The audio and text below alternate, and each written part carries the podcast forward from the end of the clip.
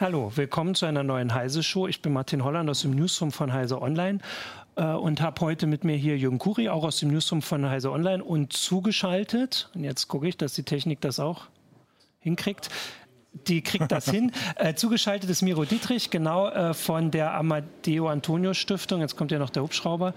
Ähm, genau, und heute wollen wir ein bisschen reden über Radikalisierung im Netz. Und zwar ähm, gab es da zwei oder also zwei aktuelle Anlässe, über die wir hier auch berichtet haben. Das war der Anschlag äh, auf zwei Moscheen in Christchurch in Neuseeland, der vorher im Netz angekündigt wurde und vor allem danach auch ähm, verschiedentlich äh, verbreitet wurde. Also das war ein Ziel des, des Attentäters und dann vergangenes Wochenende im Poway, Kalifornien. Aber natürlich äh, haben wir auch immer noch im Hinterkopf, dass wir das schon länger äh, auch auf Seite, also das waren rechtsextreme Anschläge, dass wir schon ähm, das länger beobachten bei Islamisten, äh, wie sie sich äh, radikalisieren im Netz äh, oder auch radikalisieren im Netz.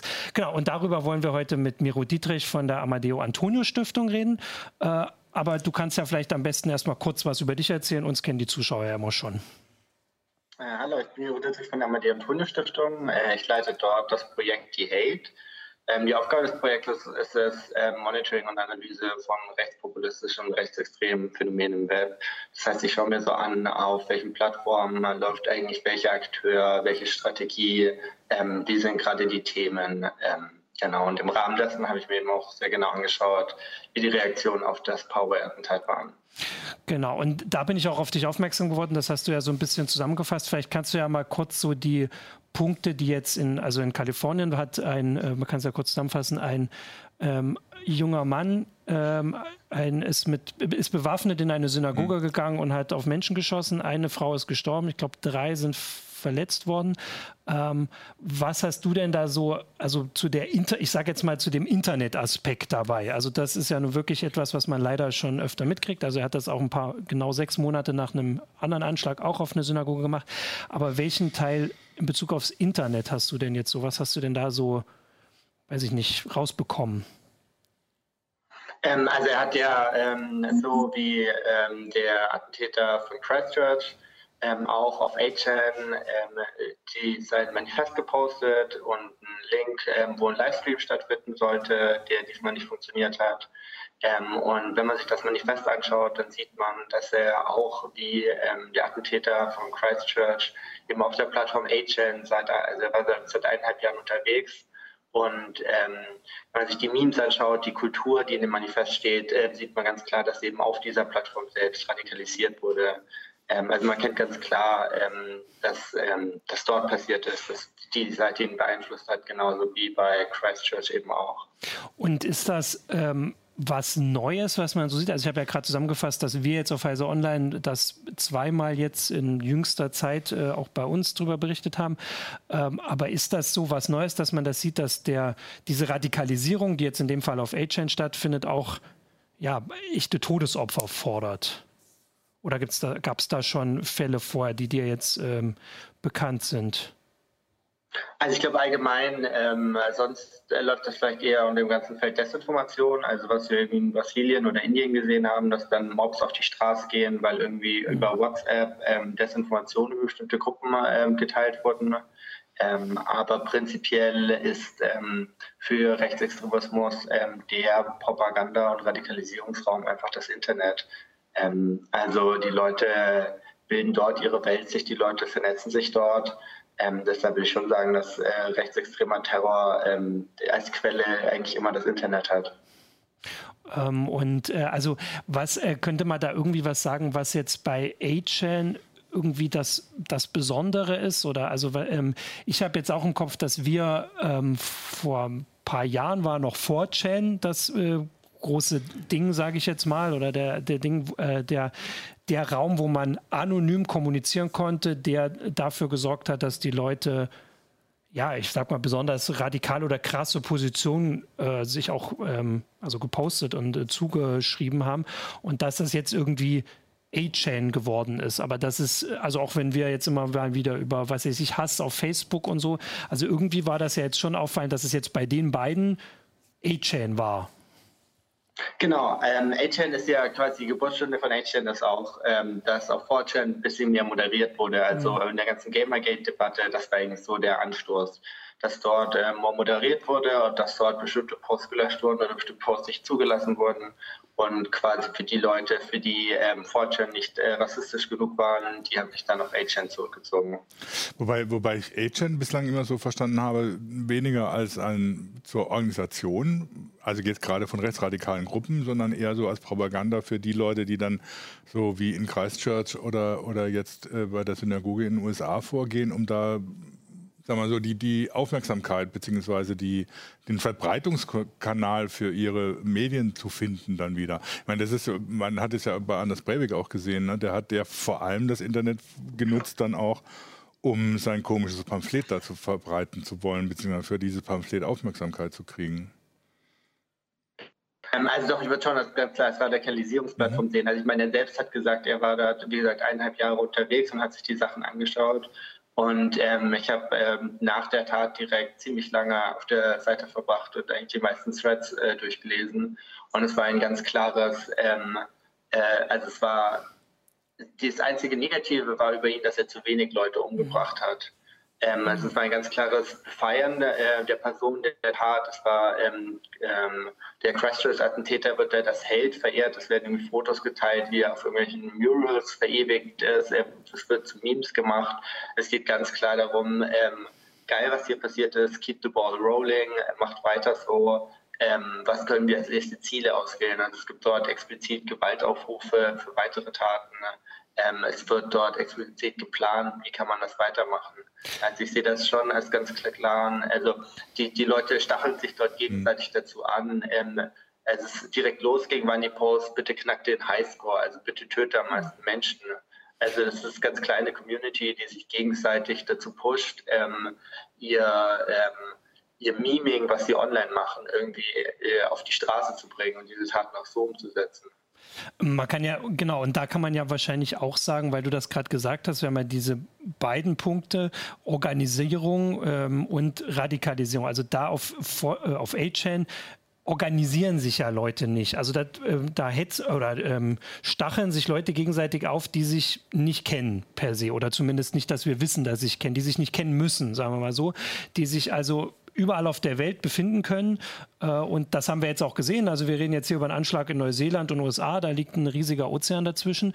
Ähm, also dass das in dem Fall wirklich ähm, gar nicht darauf angelegt ist oder gar nicht funktioniert, dass man weiß ich nicht, Organisationsstrukturen aufbaut, sondern einfach, dass man versucht, die Leute zu erreichen, die da sind, mit diesem Aufruf, halt die Gewalt zu intensivieren. Genau. Ja. Ähm, was es natürlich auch gibt, ist, ähm, dass Leute ähm, dann Discord-Links irgendwie auf äh, Poll teilen und ähm, dann zu bestimmten Aktionen man sich auf Discord organisiert.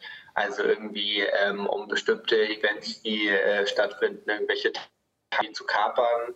Ähm, dann sammelt man dort Memes, äh, man teilt unterschiedlich ein, äh, okay, du kannst mit Photoshop was machen, okay, du hast irgendwie gute Ahnung von Social Media, wie kapert man irgendwie einen Tag. Also so, so konkrete Organisierungen von so Internetaktionen finden dann ähm, auf Discord viel statt.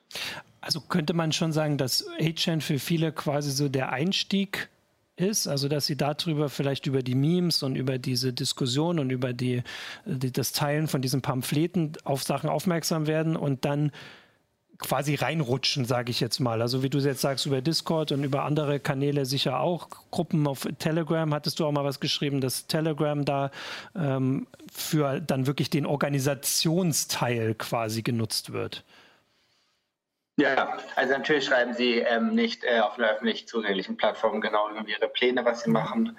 Ähm, aber ich glaube, das ist so ein bisschen ähm, noch so eine alte Vorstellung von Terrorismus, die wir haben, dass es irgendwie Organisationsstrukturen gibt mit einem Head oben, der ganz klare Befehle gibt, äh, wann was genau wie strukturiert passiert.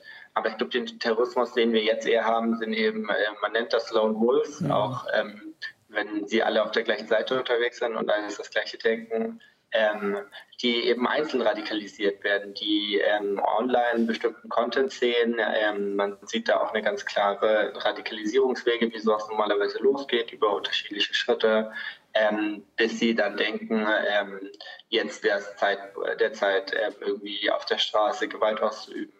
Weil es auch ganz klar eine Community dahinter gibt, die sie danach als Held feiert, der Täter jetzt hat gesagt, dass ähm, nach dem Christchurch-Attentat ähm, er die Entscheidung getroffen hatte, dass er das machen will.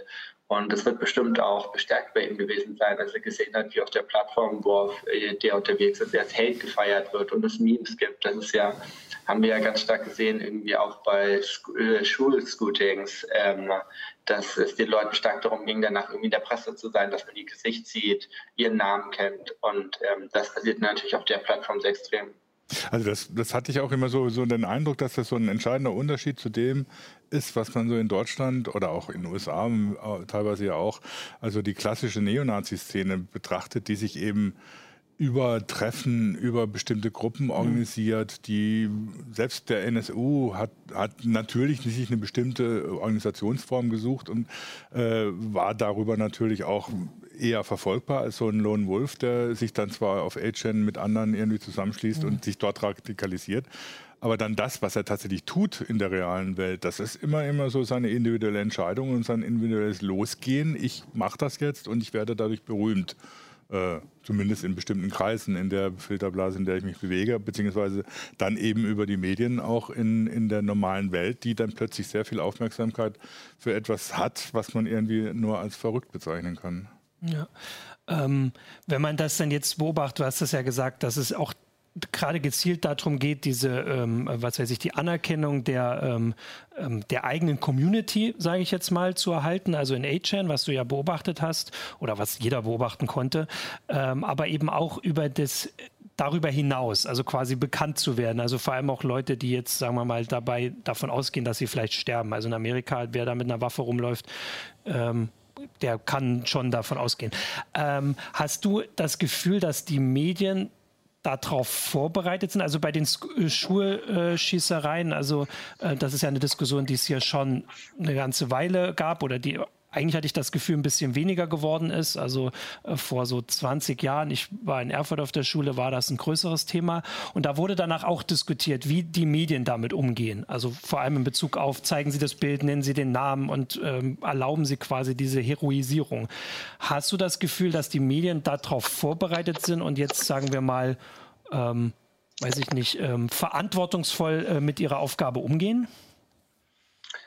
Ähm, nicht wirklich leider. Also unterschiedlich würde ich sagen. Es gibt manche Medien, die sofort das Gesicht und den Namen zeigen. Es gibt andere äh, Medien, die damit geschickter umgehen. Ähm, ich finde, es hängt auch immer, immer zusammen, ähm, um was für ein Medium es geht. Ähm, wenn man irgendwie explizit ähm, Watchblogs oder so hat, dann sollten die auf jeden Fall, ähm, es ist wichtig, den Namen zu nennen, dass ähm, wenn ähm, man den Namen irgendwo später entdeckt und in Google, dass man auch irgendwie findet, wer das eigentlich war. Ähm, irgendwie große, breite Medien, die jetzt nicht irgendwie das explizite Angebot haben, finde ich, sollten auf Namen und Gesichter einfach verzichten. Ähm, das hat keinen Vorteil. Und das, äh, meiner Meinung nach trägt das stark dazu bei, ähm, dass sowas mehr passiert. Ähm, natürlich ist jetzt ein bisschen, früher war es natürlich noch klarer, irgendwie, wenn die Medien das nicht gemacht haben, dann wusste niemand davon. Ja.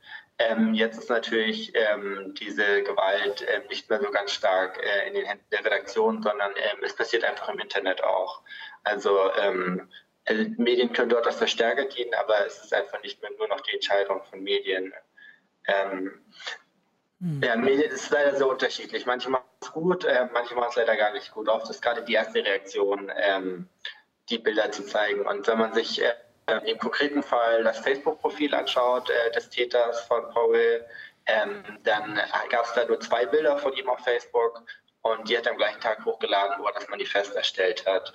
Also man sieht hier ganz ähm, äh, explizit den Wunsch, dass genau diese Bilder eben als Repräsentation mhm. für ihn genutzt werden. Mhm. Und da muss man natürlich ganz klar sagen, so Gefallen sollte man ihm natürlich auf keinen Fall tun. Ja. Auf der anderen Seite, äh, ich frage mich schon immer, also, weil diese Täter, Lone Wolf oder nicht, äh, die haben es ja auch immer darauf ausgelegt, äh, ich meine, wir kennen das seit Breivik, äh, dass sie ihre Manifeste in die Öffentlichkeit bringen. Ne? Das heißt, ihre kruden Theorien, die sie da von, von sich geben, dass die dann in ihrer ganzen Breite dann auch, auch äh, bekannt werden. Und das finde ich immer so eine schwierige Geschichte, ne? dann zu sagen, ja gut, wir berichten drüber, klar, weil äh, das ist, muss man natürlich den Leuten erzählen, was da passiert. Und dann wenn es dann in die Analyse ihrer, ihrer Pamphlete übergeht, dann finde ich das schon, schon schwierig, äh, wie weit man dem dann tatsächlich so eine Plattform gibt, seine komischen Theorien zu verbreiten. Ja, das ist natürlich auch Thema, auch würde ich wieder hier die Frage stellen, welches Medium macht den, mhm. macht die Aufgabe, welches Medium redet darüber. Ähm, aber ähm, Thesen wie man soll gar nicht über das Manifest reden, äh, finde ich nicht gut, weil ähm, es war einfach nicht irgendwie ein Verrückter, der irgendwas ja. gemacht hat oder es war nicht zufällig, sondern es geht hier ganz klar um rechtsextreme Ideologie. Ähm, und es geht ganz klar darum, irgendwie rechtsextreme Ideologiefragmente im Manifest zu benennen und aufzuzeigen. Gerade ähm, wenn man irgendwie es sieht, die, Kinder, die man betreut, gehen in Richtung Burn als Elternteil sieht. Ähm, man sieht ähnliche Sätze von seinen Kindern sagen oder ähm, viele andere als Lehrkräfte, dass man einfach ähm, versteht, wie funktioniert rechtsextreme Ideologie, was läuft da. Und ich glaube jetzt nicht, ähm, gerade äh, das letzte Manifest, diese fünfeinhalb Seiten oder was es waren, dadurch wird niemand radikalisiert, weil er dieses Manifest liest. Das ist, ähm, das ist auch der billige Abklatsch von dem, was in Christchurch passiert mhm. ist und der war schon nur der billige Abklatsch von dem, was Breivik damals mhm. geschrieben hat. Und das war schon ähm, sehr wild zusammenkopierte Stücke. Mhm. Also ja, also du hast, du hast natürlich recht, wenn du sagst oder so, das sind nicht einfach irgendwelche Verrückten, sondern die äh, haben, vertreten natürlich eine bestimmte Ideologie, die dahinter steckt. Ähm, das ist auch, ähm, es gab auch die Frage auf YouTube, ob das irgendwie alles dumme, dumme Spinner sind, äh, die, die, die sowas machen. Dummerweise sind die Rechtsradikalen eben nicht alles nur dumme Spinner, die man irgendwie psychiatrisieren müsste oder sonst irgendwas. Ähm, das geht ja eben von solchen Leuten von Breivik bis hin zu den neuen rechtsradikalen Intellektuellen, über die, um die in Deutschland so viel Gewese gemacht wird. Das heißt, es ist natürlich auch gefährlich zu sagen oder so, das war jetzt nur so ein Verrückter. Äh, der, man muss natürlich die Ideologie äh, rausbringen, die dahinter steckt. Aber das ist halt ein schwieriges Unterfangen, weil du gibst der Ideologie damit natürlich auch immer Publizität. Ja. Genau, weil das ist dann doch eine Frage, wie man das macht. Also man muss ja jetzt nicht ähm, einen Link in den Artikel ja. hauen, ähm, hier könnt ihr übrigens das alles nachlesen, ähm, aber man kann sich ja ähm, Fragmente rausnehmen und die in einordnen ich glaube, so ist es durchaus äh, möglich, darüber zu reden, ähm, ohne dass ähm, einfach nur ähm, die Ideologie reproduziert wird. Ja. Es gab ein, eine kurze Sache, möchte ich noch einwerfen. Es gab die Frage oder so, ob es denn auch um Sri Lanka ginge. Und es gibt natürlich einen entscheidenden Unterschied zu mhm. Sri Lanka. Sri Lanka war vor allem, was man bislang weiß, das muss man ja mit Vorsicht immer noch, immer noch genießen, war es natürlich ein organisierter Anschlag, die äh, über Gruppierungen des Islamischen Staates äh, gemacht worden sind. Das sind nicht irgendwelche Leute, die sich im Internet radikalisiert haben und dann gesagt haben, ja, jetzt machen wir mal was. Also da ist auch von der, von der Qualität der Organisation her, die dahinter steckt, natürlich noch was ganz anderes, ähm, was da bei den Islamisten eine Rolle spielt. Aber auch auf der Seite gibt es natürlich diese äh, Lone Wolves, die sich im Internet radikalisieren durch zum Beispiel IS-Propaganda oder ähnliches und die dann von sich aus losschlagen. Also das hatten das die Beispiele hatten wir ja, auf, äh, ja. bei den Islamisten auch schon. Genau, das war eine Sache, die ich auch äh, dich mal fragen wollte, ja. auch wenn du jetzt sagst, du machst äh, vor allem Rechtsextremismus, äh, ob du sagen kannst, äh, es gibt große Unterschiede zu dem, was äh, Islamist, also was wir von der islamistischen Re äh, Radikalisierung im Netz äh, sehen und schon seit einer Weile diskutieren und dem, was jetzt eben mehr in Fokus gerät, die Rechtsextremen. Gibt es da irgendwas, wo du sagst, da gibt es wirklich klare Unterschiede oder ist das im Prinzip, wie es auch so oft gesagt wird, einfach fast zwei, zwei Seiten einer Medaille? Ähm, ja, es ist auf jeden Fall zwei Seiten der Medaille insofern, dass äh, beide Arten sich sehr stark brauchen. Also es ist ein sehr starker Kreislauf, die sie aufeinander angewiesen sind. Ähm, auf der anderen Seite, ähm, Rechtsextreme haben viel vom ähm, Islamismus kopiert. Gerade ähm, das Telegram seit, seit letzt, Mitte letzten Jahr so ein großes Ding ist, das hat, haben einfach Islamisten schon länger gemacht. Ähm, also ich glaube, es wird sich da ein bisschen einfach abgeschaut, ähm, mhm. wie die Strategie da funktioniert. Ähm, ansonsten ist es im islamistischen Bereich oft professioneller, gerade so Propagandavideos des islamischen Staats sind ja ähm, oft sehr gut produziert gewesen. Ähm, der Unterschied, äh, den großen, den es vielleicht gibt, ist, dass ähm, es ein ähm, Plattformbetreibenden ein viel klares Statement haben, mhm. äh, islamistischen Content äh, von ihrer Seite fernzuhalten. Also mhm. es gibt da eine Zero Tolerance Policy ähm, und die Sachen werden einfach gelöscht. Das haben wir zum Beispiel bei ähm, White Supremacy nicht. Ja. Das auch ähm, gab es ein ganz interessantes Interview vor kurzem ähm, über Twitter, dass wenn Twitter ihr seinen Filter so einstellen würde, wie bei Islamismus zu White Supremacy, dass dann ähm, mehrere Twitter-Accounts, dass der Algorithmus mehrere Twitter-Accounts von Republikanern, ähm, von Abgeordneten in den USA, USA nicht davon auseinanderhalten können und damit ähm, auch Republikaner löschen würde und dass sie deshalb nicht den gleichen Vorgang machen. Ja. Also die Algorithmen sind da wohl noch nicht so gut. Ähm, auf der anderen Seite ähm, heißt das, dass der Islamismus man das in Kauf nimmt, dass moderate muslimische Stimmen ähm, gelöscht werden, ähm, weil man eben einen gesellschaftlichen Konsens hat, dass man das in Kauf nimmt, dass bestimmte Sachen von der Meinungsfreiheit ausgeschlossen werden. Ähm, bei White Supremacy hat man das nicht. Genau, das hatte ich auch. Also ich hatte das Interview auch gelesen und da war auch erst haben äh, äh, Leute sich darüber lustig gemacht, dass republikanische Accounts dann gesperrt werden müssten, weil das wurde von vielen verstanden, ja, das sind dann auch äh, White Supremacists. Und dann war aber der Hinweis, dass es eben also vielleicht haben die so Äußerungen, dann wären die das auch, aber dass einfach die Grenze äh, fließender ist und vor allem diese gesellschaftliche Akzeptanz, dass wir mhm. einfach da nicht sind, ähm, dass klar gesagt wird, das ist okay, das akzeptieren wir als Gesellschaft und das nicht, ähm, während es die halt bei äh, Islamisten gibt. Ich habe noch äh, einen anderen Hinweis, äh, den ich auch ganz interessant fand, von Mitch Toss hat auf YouTube geschrieben, äh, dass er diesen Begriff Lone Wolf äh, ein bisschen ähm, ich sage jetzt mal nicht so passend findet, weil es so sehr nach Einzeltäter klingt, obwohl du ja auch gerade beschrieben hast und eigentlich ja schon die Situation ist, dass die sich auf dieser Plattform sind es keine Einzeltäter. Auf dieser Plattform sind sie eine Masse, die sich gegenseitig anheizt, anstachelt, auch wenn vielleicht trotzdem 99 Prozent von denen, die da sind, sowas nicht machen würden. Äh, das vielleicht wäre da auch eine Frage, ob man das nochmal weiß ich nicht, anders begrifflich. Ja, aber ich glaube, der Begriff, ähm, ähm sag du. Ja, ähm, auf jeden Fall. Ich hatte auch einen äh, Twitter-Thread, den du angesprochen hast, äh, einen Tweet jetzt gab, retweetet, ähm, ähm, wie lange blenden sie noch Lone Wolf, bis wir merken, dass sie in den Pack jagen. Ja. Ähm, auf jeden Fall äh, finde ich, dass da ähm, man ein bisschen wegkommen muss von dieser Einzeltätertheorie.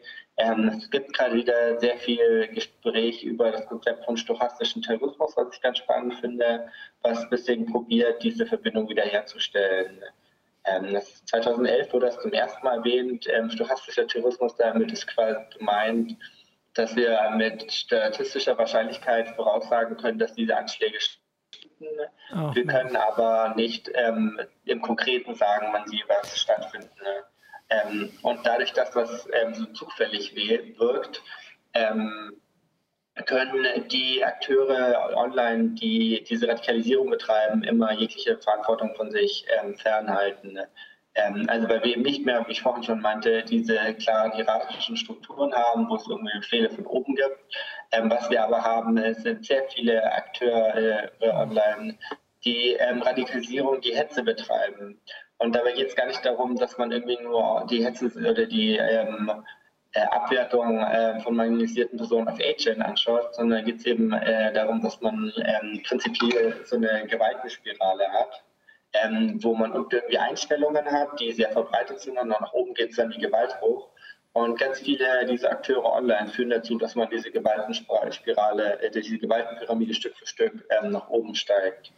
Ähm, und das ist eher so eine allgemeine, allgemeinere Erklärung, wie man irgendwie eine Verbindung finden kann zwischen diesem äh, Inhalt online, der Menschen langsam von irgendwie bisschen rassistischen Einstellungen, die sie haben, hochführt zu, es ist okay, Gewalt gegen diese Person anzuwenden.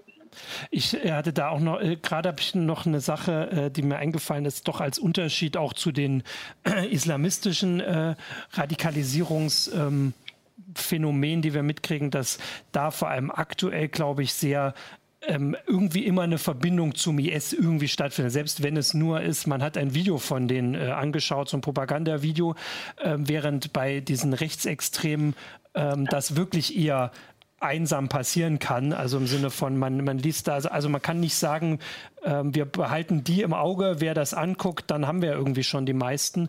Ähm, bei Rechtsextremen ist das ja teilweise natürlich äh, sehr national. Also da, da sind irgendwelche nationalen äh, Erzählungen oder Geschichten dahinter, die man für jeden Staat einzeln irgendwie auf jeden Fall kennen muss, um zu wissen, wie das dahin geht. Und ich glaube, das ist schon ein Unterschied, was du gerade mit, also das ist auch was hierarchisches ist, auch bei den Islamisten war mhm. das früher ein bisschen anders. Also, naja, also ohne jetzt zu sehr, ohne ja. da, diesen, diese ja. Diskussion zu sehr ins Detail treiben zu wollen, es ist ja Lone Wolf ist ja auch eine Strategie, die zum Beispiel Al-Qaida ausgegeben ja. hat, äh, mhm. zu sagen oder so, wir können jetzt nicht jeden Einzelnen direkt steuern, indem wir ihm, wie es ja teilweise mhm. auch vorgekommen ist, live im Chat gesagt haben, was er wann machen soll, mhm. sondern äh, es geht eben auch darum, dass Leute von dem, sich von dem überzeugen lassen, was wir ihnen sagen und dann eben losgehen und selbst handeln. Äh, mhm. ohne jetzt erst Rücksprache zu halten zum Beispiel, weil es gibt klare Angriffsziele, es gibt klare äh, Taten, die man begehen kann. Und das ist bei den Islamisten ja schon eine, eine, auch eine Theorie oder eine, eine, Organisationsform, die propagiert wird. Und das ist bei den Rechtsradikalen inzwischen nicht viel anders. Ähm, da gibt es nicht unbedingt jetzt so eine Organisation, zumindest bekanntermaßen nicht, mhm äh, die dahinter stecken könnte, wie der IS oder Al-Qaida. Ähm, aber wenn du dann so vorn anguckst, also, dass die sich natürlich zusammen organisieren und dass dann einer losgeht, um das umzusetzen, was dann auf dieser Plattform diskutiert wird. Dazu muss ich nicht eine Organisation haben, die ihm genaue Anweisungen gibt. Und das ist eben dieser Lone Wolf. Das ist nicht in dem Sinne ein Einzeltäter. Deswegen würde ich auch den Einzeltäterbegriff nicht benutzen, sondern eben den Lone Wolf, der eben aufgrund dieser gemeinsamen Organisation, die relativ verschwommen ist, in, insofern, dass sie eben keine festen Strukturen hat, dann eben doch losgeht. Und ja. das wird ja auch von in vielen rechtsradikalen Gruppen propagiert. Ja. Ähm, und was man halt auf jeden Fall hat, ähm, was das Ganze eint, ist halt irgendwie diese Meme-Culture, diese Online-Culture. Also Rechtsextremismus ist international. Wenn ich ähm, irgendwie mir anschaue, was die Alt-Right in den USA macht, dann sehe ich das sofort in Deutschland. Ähm, also was wie Reconquista Germanica, was wir zur Bundestagswahl hatten, über Discord ähm, so Raids organisieren, war direkt inspiriert ähm, von den Alt-Right-Aktionen, ähm, die es äh, zum US-Wahlkampf gab ähm, bestimmte neue Memes, die auftauchen, bestimmte neue Strategien, ähm, wie man Gespräche führt, wie man irgendwie Propaganda macht. Das dauert meist nicht so lange, ähm, bis ich das die ersten Beobachtungen in den USA sehe, bis das dann hier aufteilt. Also es gibt einfach eine online ähm, internationale vernetzte ähm, Kultur, rechtsextreme Kultur. Deshalb jetzt auch in, in Australien, also in Neuseeland und ähm, in den USA quasi genau das gleiche ähm, von der Ideologie her ähm, und von der Art, wie ähm, dann das Propaganda geteilt wird, passiert ist. Ja. Ähm, jetzt haben wir ja so ein bisschen deutlich gemacht, was einfach so der, der Stand ist und wo die, die Gefahren liegen, sage ich mal. Ähm, was kann man denn dagegen machen als Gesellschaft und auch als, als Staat, als auch als Einzelner äh, und vor allem auch das, da kommt ihr jetzt auch ein bisschen äh, noch mehr ins, äh, in den Fokus. Was wird denn schon dagegen gemacht? Ähm, so, äh, die Plattformbetreibenden ähm, probieren stetig irgendwie ihre Community-Standards zu verbessern. Ähm, ich sehe da sehr viele Schritte, auch wenn noch sehr, sehr viel zu tun ist, dass ähm, Facebook White Nationalism jetzt von ihrer Plattform mhm. äh, verbannt hat, zumindest als Regel ähm, ist ein guter Schritt. Ähm, Twitter macht immer wieder Schritte. Von YouTube gibt es ähm, Punkte. Dass ähm, die letzte gute Änderung war, ähm, dass sie nach Chemnitz gesehen haben, dass wenn man irgendwie Chemnitz in die Suchleiste eingegeben hat, dass die ersten zehn Ergebnisse halt nur irgendwelche Rechtsextreme oder Verschwörungstheoretiker waren.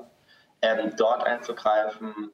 Prinzipiell äh, würde ich immer stark davor warnen, nur nach technischen Lösungen zu suchen. Ähm, so wie das oder nach so Regelungen ähm, oder das einfach Denken, dass man das per Gesetz klären kann, so wie NetzDG. Ähm, wir haben es hier mit dem gesellschaftlichen Problem zu tun, ähm, wo es viel mehr braucht, als dass wir irgendwie im Internet ein paar Stellschrauben ändern. Ähm, natürlich trägt das Internet derzeit zu Radikalisierung und ähm, zu, zu, Propaganda bei. Ähm, aber diese rechtsextremen Einstellungen hat man einfach in der Gesellschaft, wenn man sich irgendwie die Mitte-Studie anschaut, da hat sich jetzt nicht so viel geändert. Also ähm, diese Einstellungen sind da. Ähm, wir brauchen da einen viel breiteren Ansatz. Ähm, es gibt aber bestimmte Sachen, ähm, wo gerade das Internet eben eine starke, verstärkende Rolle spielt. Also ähm, der YouTube-Algorithmus, ähm, der Recommended Feed, die Sachen, die einmal am Rande angezeigt werden, sind einfach äh, für mich die Radikalisierungsplattform derzeit Nummer eins. Mhm. Es ist dort sehr einfach, ähm, sich zu einem harmlosen Thema zu informieren und dann wird einem am Rand ähm, immer krassere Videos vorgeschlagen und so. Es war von kürzester Zeit von jemand, der vielleicht irgendwie einfach nur seine Meinung sagt, zu Rechtspopulismus in der rechtsextremen Ecke. Das, dieser, diesen Radikalisierungsprozess sehen wir irgendwie ähm, bei IB-Aussteigern, wie sie angefangen haben, dass es irgendwie andere YouTuber waren und dann jeden Tag Martin Sellner und dann auch noch krassere Leute geschaut haben. Ähm, aber das sehe ich gerade als äh, sehr großes Problem. Da gibt es auf jeden Fall noch viel zu tun. Ja. Ähm, prinzipiell muss ich einfach sagen, ähm, ich habe überhaupt kein Problem mit irgendwie so anonymer Chat-Kultur, wie auf 4chan oder auch 8chat stattfindet.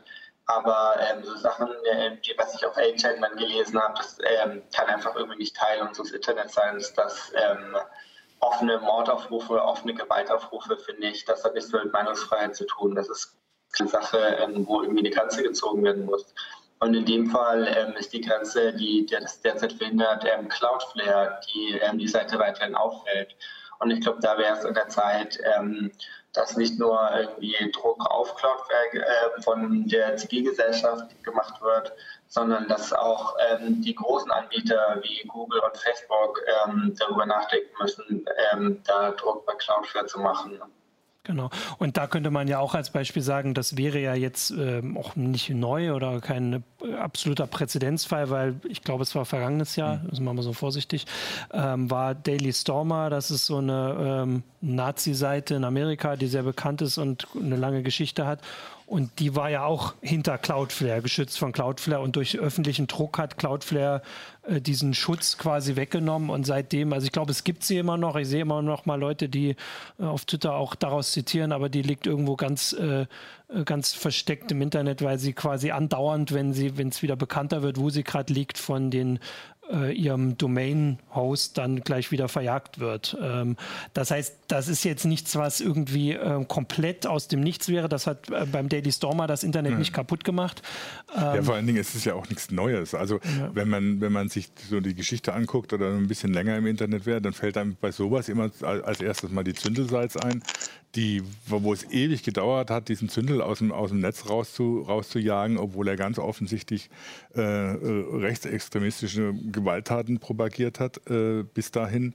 Ähm, und das war hat, hat auch schon damals ewig gedauert, obwohl es technisch ja eigentlich kein Problem ist, ähm, wo dann natürlich die Gesellschaft irgendwie entsprechenden Druck ausbauen muss, um sowas rauszumachen. Das ist, dass das heutzutage nicht schneller geht, das wundert mich schon ein bisschen. Ich meine, klar, du hast selber gesagt, es gibt keine technischen Lösungen für dieses gesellschaftliche Problem, vor dem wir stehen. Aber natürlich kann man, genauso wie man das äh, mit anderen Medien macht, natürlich rechtswidrige mhm. äh, Geschichten sofort aus dem Netz verbannen. Und A-Chan, äh, ohne jetzt irgendwas äh, äh, vorauskommentieren zu wollen, ist natürlich, äh, hat natürlich ganz entsprechende rechtsextreme, rechtswidrige. Postings. Ja. Äh, ich habe noch will auch mal äh, noch mal auf den Zuschauer eingehen. Schnitzelsuppe auf YouTube schreibt, dass äh, er meint, dass wenn man solche Seiten in den Untergrund drängt, dass, dass das zum Gegenteil führt, zu noch mehr Extremismus. Und da würde ich jetzt widersprechen. Also auf der Seite vielleicht, also da würde ich sogar zustimmen. Also wenn eine Seite dann nur noch unter sich bleibt im eigenen mhm. Saft, dann wären die Posts vielleicht noch extrem, auch wenn ich mir das schwer vorstellen kann. Aber diese Anbindung an die an das allgemeine Internet, an die äh, also an die, die Mehrheit quasi mit dann, die würde halt wegfallen. Ja, obwohl er hat natürlich insofern einen Punkt, ähm, wenn du sie, wenn du eine, sag mal, diese Positionen in den Untergrund drängst, ähm, und auch die, die Diskussionen, die es dort drum gibt oder so, dann fehlt dir natürlich auch die Möglichkeit zu dem, was man ja. vielleicht unter äh, was weiß ich, Gegenrede fassen mhm. könnte. Ähm, weil das Internet, kann, das Internet kann ja nicht nur ein Verstärker sein für für diese Position, sondern im Prinzip rein von der Theorie her und von dem her, wie wir es alle irgendwie mal begriffen haben, kann das Internet auch ein Verstärker genau für die Gegenposition sein. Sollte es eigentlich sein.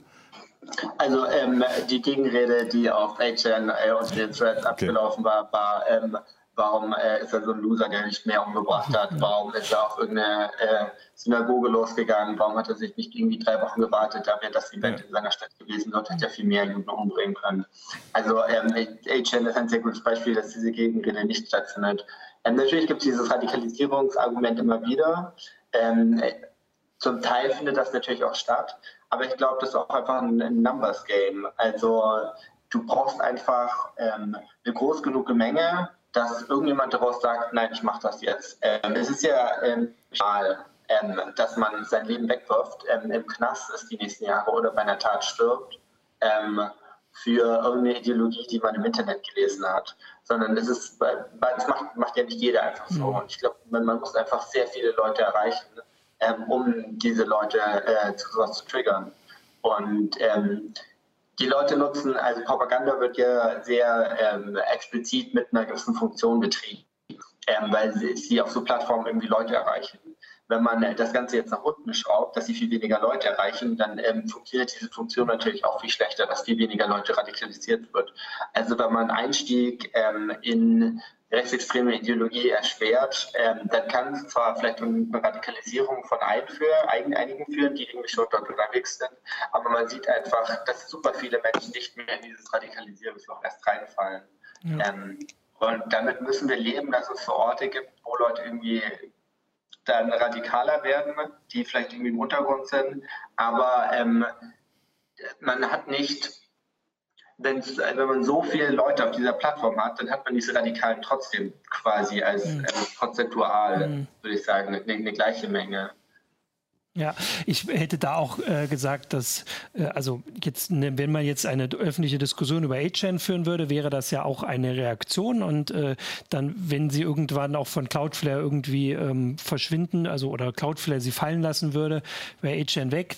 Die Sache ist, glaube ich, dass sich zumindest von uns keiner jetzt irgendwie da, ähm, weiß ich nicht, Illusion hingeben würde, dass das Problem damit gelöst werde, weil A-Chain selbst war ja eine Reaktion darauf, dass 4chan genauer äh, moderiert wurde. Äh, also das heißt, mhm dass man erstmal bei A-Chain sich einig sein kann und dass der ganze Rest, den du gesagt hast, dass es ein gesellschaftliches Problem ist, das bleibt weiterhin da. Und es würde, wenn A-Chain äh, weggeht, dann kommt 9chain oder weiß ich nicht. Da, das, das Internet ist immer so, das Internet hat immer so funktioniert, aber wenn sie eine gewisse Größe und vor allem in dem Fall auch also ich würde sagen, Gefährlichkeit erreicht haben, dass diese Diskussion dann ernsthaft geführt werden muss, ohne dass, ähm, dass man dann fürchtet, wie gesagt, bei Daily Stormer haben das Leute auch behauptet, dass jetzt äh, alles hier zu Ende ist, weil jetzt kommt die große Zensur, ähm, dass das damit nichts zu tun hat. Ja, ja. das war mein, mein langes ja. Statement, genau. Ja, Meinungsfreiheit ist äh, sehr wichtig ähm, und es ist auch sehr wichtig, dass es ähm, prinzipiell Cloudflare eher so einen Ansatz hat, ähm, die wollen möglichst wenig irgendwie in den Internetbetrieb eingreifen und mhm. wenigstens irgendwie Arbiter auf von politischen äh, Positionen sein. Aber hier muss man einfach ganz, hier sieht man einfach ganz klar, ähm, wie ähm, diese Online-Radikalisierung ähm, zu Toten ähm, auf der Straße führt. Und das ist einfach ähm, ein Punkt, ähm, wo eine Grenze gezogen werden muss, wenn offene Gewaltaufrufe, die äh, in, ihrer, in ihrer Konsequenz Tote haben, das hat nichts mit Meinungsfreiheit zu tun. Ja. Okay, ja, also das war nämlich so das, was ich ähm, mir noch so als Fragen aufgeschrieben habe. Also was wären äh, so Kollateralschäden, habe ich es äh, in der Meldung genannt, die passieren könnten. Ähm. Ja, aber die Kollateralschäden hast du ja vor allem dann, wenn du es wirklich nur auf technische Lösungen machst. Ne? Genau, ne? Also ja. wenn das Overblocking, was viele befürchten, oder, oder dass dann eben die falschen Sachen gesperrt werden oder so, das sind ja normalerweise Außer du hast ja irgendwie völlig überlastete Leute, die bei Facebook irgendwie so 3000 Postings am, am Tag lesen müssen. Äh, normalerweise technische Fehler, also Fehler der Algorithmen, die was falsch erkennen. Wir sind noch nicht mhm. so weit, dass wir eine KI haben, die Texte im Kontext erkennen kann, die Zusammenhänge erkennen kann, damit natürlich auch dann wieder neue entdecken kann. Und das heißt, wir können uns auf solche technischen Lösungen nicht verlassen. Also das, die Diskussion haben wir beim Uploadfilter gehabt, die haben wir natürlich beim Overblocking gehabt, die haben wir, haben wir beim NetzDG gehabt. Und so, das sollte ja jedem klar sein, dass es keine in dem Sinne technische Lösung für das Problem gibt. Es gibt eine technische Lösung natürlich für einzelne Auftritte, dass du sagst, das ist ein, äh, da, da finden äh, Aufrufe zum Mord und äh, da wird äh, Mordanschläge organisiert. Natürlich gibt es dafür eine technische Lösung, aber nicht um die, diese Diskussion oder die Radikalisierung in den Griff zu kriegen. Ja. Genau, und ich hätte dann nämlich auch als, weil wir es ja vorhin als Beispiel hatten, also wenn man jetzt, wenn Twitter jetzt die White Supremacy mit Algorithmen äh, ausfiltern würde, wäre ein Kollateralschaden, wie Sie selbst gesagt haben, dass die Republikaner rausfliegen mhm. und das, oder einzelne Republikaner. Ein Teil. Genau, ein, ein Teil. Und das wäre ein Kollateralschaden, der natürlich so gesellschaftlich nicht, also das kann man voraussehen, nicht akzeptiert werden würde in Amerika, jetzt unabhängig davon, warum die einzelnen Leute rausfliegen würden und deswegen ist das eben eine Sache, die anders äh, angegangen werden muss. Genau. So, das hatte ich jetzt so noch mhm. als letzte Frage, weil dann finde ich, haben wir das eigentlich ganz schön äh, hier mal so abgehandelt. Also das kann man natürlich das, alles, ja, gerne. Das ist aber auch spannend in der Diskussion, dass ähm, die Leute, die ähm, sich auf die Meinungsfreiheit berufen und sich äh, über jeden irgendwie rechtsextremen Post beschweren, der gelöscht wird, ähm, sich dann doch weniger interessieren ähm, für die islamischen Posts, die ja. vielleicht da, die auf der Seite die Kollateralschaden sind. Also ähm, es geht dann vielleicht dann doch nicht immer so Meinungsfreiheit, ja. Ähm, sondern vielleicht darum, um die Meinung von bestimmten Leuten, ähm, die wahrgenommen Genau, das ist auf das jeden Fall. Das sehr spannend in dem Natürlich, das ist. Man genau, könnte genau, das, das, genauso angehen, aber über Islamismus ähm, ist man sich als Gesellschaft einig. Ja. Über ähm, White Supremacy, ähm, über Rechtsextremismus haben wir leider noch nicht so eine Einigung. Genau, also da können wir, also wir als Gesellschaft müssen wir uns mal drauf einigen. Äh, endlich würde ich sagen, was, was wir akzeptieren wollen und was nicht. Äh, ich glaube, als Gesellschaft wären wir uns schon einig, dass wir sowas wie was auf HN passiert nicht akzeptieren wollen. Also hier wäre das ja auch nicht legal. Ähm, und da wäre dann die Frage, wie man damit umgeht. Aber das ist insgesamt. Ja. Ähm, ich so. würde sogar noch extremer sagen. Ja. Es ist, ist, ja schön, wenn die Gesellschaft sich darauf einigt, äh, was, sie, was, sie, was sie im Internet lesen will. Aber es kann ja trotzdem sein, dass dann was kommt, dass ich da was poste oder so, was die Gesellschaft vielleicht erstmal nicht so gut findet. Aber äh, das heißt noch lange nicht, dass es gelöscht werden kann. Also man muss da, das ist ja das Problem, wo, wo man sagt, oder so Algorithmen können das nicht. Weil natürlich kannst du eine Meinung haben, die der Gesellschaft erstmal nicht passt, ohne dass sie gleich irgendwie so zu verbannen ist. Ne? Das heißt, ja, man, muss da, ja, man, muss da, immer sehr vorsichtig sein, was man diskutiert. Eine Mehrheit, das ist natürlich auch das Prinzip von der Demokratie, dass nicht immer nur die Mehrheit äh, mhm. das Sagen hat, in, in, insofern, dass dann alle Minderheiten die Schnauze zu halten hätten. Das wäre eine gefährliche nee, Tendenz. Das sieht man ja auch in sehr vielen äh, autoritären Ländern derzeit, wie wichtig es ist, dass es irgendwie anonyme Stimmen gibt, ja. ähm, die abweichende Meinungen haben. Also dort sieht man ja irgendwie die positiven Effekte, ähm, die das Internet auch sehr viel hat, Eben. wie sich so Leute organisieren. Also das, ich will auf keinen Fall ähm, einen demokratischen Mob, äh, der jetzt entscheidet, diese Meinung als nicht gesellschaftlich legitim, sondern es geht eher darum, wenn man eben sieht, dass ähm, es zur Gewalt auf der Straße führt, dass Menschenleben ähm, dafür ähm, ja. Genau. Ja. genau. Da, ich meine, das ist das, ja das, ja. wo man nochmal betonen muss. Ne? Es geht ja nicht darum, jetzt zu sagen, das Internet ist schuld. Das Internet ist erstmal nicht schuld, sondern wenn, dann sind es die Leute, die sind. Und das Internet bietet uns ja dann auf der Gegenseite auch die Möglichkeit, genau dann wieder was gegenzumachen, gegenzusteuern und äh, eben andere Meinungen in den, in hm. den, äh, in, in sagen wir mal so, in die Aufmerksamkeit zu spielen. Ja, aber ich finde da schon den Punkt, den du auch gesagt hast, das Internet selbst ist erstmal nur eine Technik, die man so und so nutzen kann. Es gibt bestimmte Entscheidungen, die Unternehmen, die im Klar. Internet großen Einfluss haben, getroffen haben, wie diesen äh, Recommended-Algorithmus bei YouTube, der Auswirkungen hat. Und ja. diese Technik selbst, die kann negative Auswirkungen haben und damit auch schlecht sein. Ähm, und darüber kann man diskutieren. Ich, ich finde auch, dass wir damit eine ganze Menge andere Punkte, die bei uns auf Heise Online schon öfter öfter vorkommen, mhm. ähm, auch angesprochen haben. Und deswegen würde ich sagen, ist das ein Thema, was wir heute erstmal gut angerissen haben. ähm, mehr ist in so einer äh, heiße Show nicht möglich, aber wir werden das wohl leider im, im Blick behalten müssen. Naja, gut, leider, die Diskussion ist wichtig, von daher ist es gut, dass wir sie im Blick behalten. Achso, naja, ich meinte jetzt leider, weil ich hatte im Kopf natürlich, dass diese Diskussion, wie Klar. wir sie jetzt auch haben, oft dann aufkommt, wenn Menschen zu Schaden gekommen sind, ja. dass natürlich eigentlich zu spät ist ähm, und nicht eigentlich was zu spät ist, Punkt. Ähm, genau. Ja, jetzt hast du mich äh, rausgebracht. Äh, das ist mein liebstes Vergnügen. Genau. Ansonsten äh, danke an alle Zuschauer fürs äh, Mitdiskutieren und Mitschreiben. Christina war auch äh, online. Äh, ganz liebe Grüße an äh, Christina. Äh, danke, Miro, für die, die Einblicke. Ja. Und ja, Sehr gerne. Also, Vielen Dank für die Einladung. Gerne und vielleicht, äh, also auch wenn es vielleicht mal einen besseren Anlass gibt, kann man ja noch mal vielleicht auch über was Besseres diskutieren. Aber dein Thema ist ja nun leider ein bisschen traurig für uns. Äh, danke, dass du das erzählt ja. hast und ja, dann tschüss an die Zuschauer und tschüss an Miro. Tschüss. Ciao. Ciao. Tschüss. So, jetzt.